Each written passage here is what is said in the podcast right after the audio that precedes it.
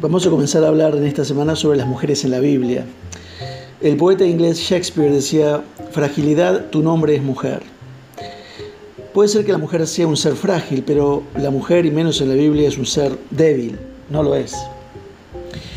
Cuando recién aparece Raab en el relato bíblico es una personalidad sin nada que destacar. En efecto, es presentada como una ramera que se llamaba Raab, dice Josué en capítulo 2.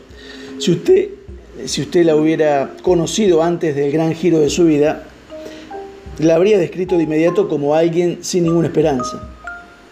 Era una mujer sin moral que vivía en una cultura pagana y se dedicaba eh, en forma fanática a todo lo que Dios odia. La cultura misma estaba al borde del juicio. Su largo descenso en el abismo de la corrupción moral y espiritual había sido eh, intencional y ahora era, creo, irreversible. Hasta donde existe registro de su vida no se señalan en absoluto cualidades sobre su vida que mm, ameriten un trato distinto para ella. Por el contrario, tiene que haber estado en el mismísimo sótano de la jerarquía moral en una cultura gentil que era eh, tan absolutamente degenerada y tan eh, excesivamente pagana como cualquier sociedad de la historia del mundo. Era una propagandista de la baja moral, esta mujer, que vivía del eh, insaciable apetito de una cultura desenfrenada. Es fácil no imaginar una candidata menos digna de merecer el honor de Dios.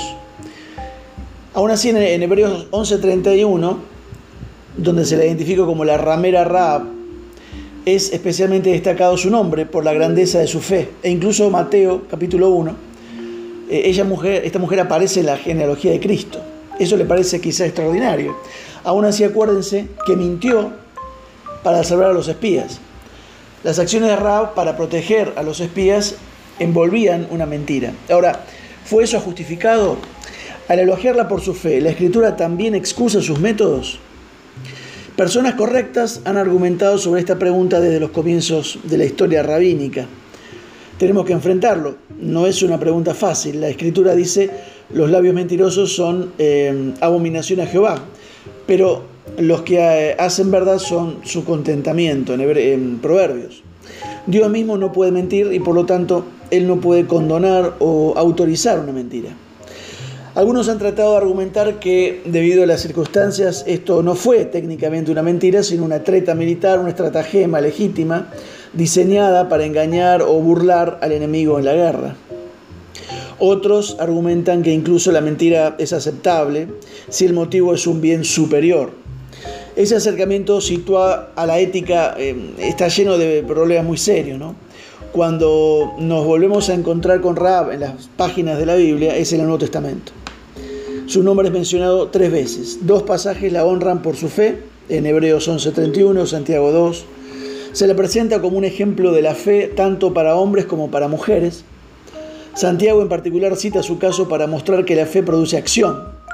Y efectivamente, la fe de Raab eh, no permaneció aletargada mucho tiempo. Recuerde, fue solamente después que ella escondió a los espías que les expresó su creencia de que Jehová era el único Dios verdadero. Su fe se vio eh, en el fruto de sus obras, antes de que tuviera siquiera la oportunidad de expresarlo con, con los labios. Santiago dice que la fe genuina siempre es activa y produce o productiva como esta.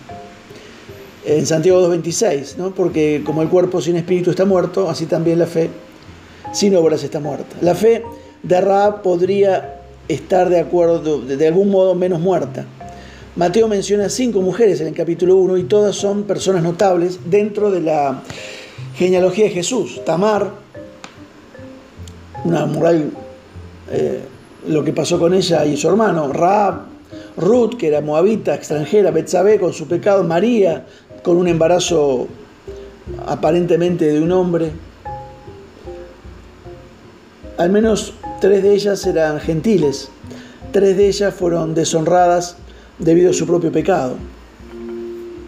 A decir verdad, cada una, por diversas razones, sabían lo que era ser paria y tener mala fama, o algún estigma asociado a su reputación. Algunos de los rabinos de un tiempo antes de la época de Jesús se avergonzaron porque una mujer con el trasfondo de Rab había sido protegida de la destrucción de Jericó y traída a Israel como un prosélito.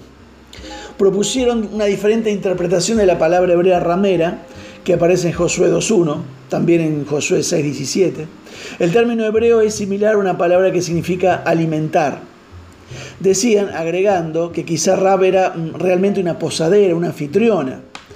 Saquemos el estigma del pecado y estará usted quitando la necesidad de la gracia. No podemos decir que Rab, y por eso la Biblia es tan importante y valiosa al reconocer cada persona y lo que era. ¿no? Rab es extraordinariamente eh, precisamente porque recibió esa gracia extraordinaria.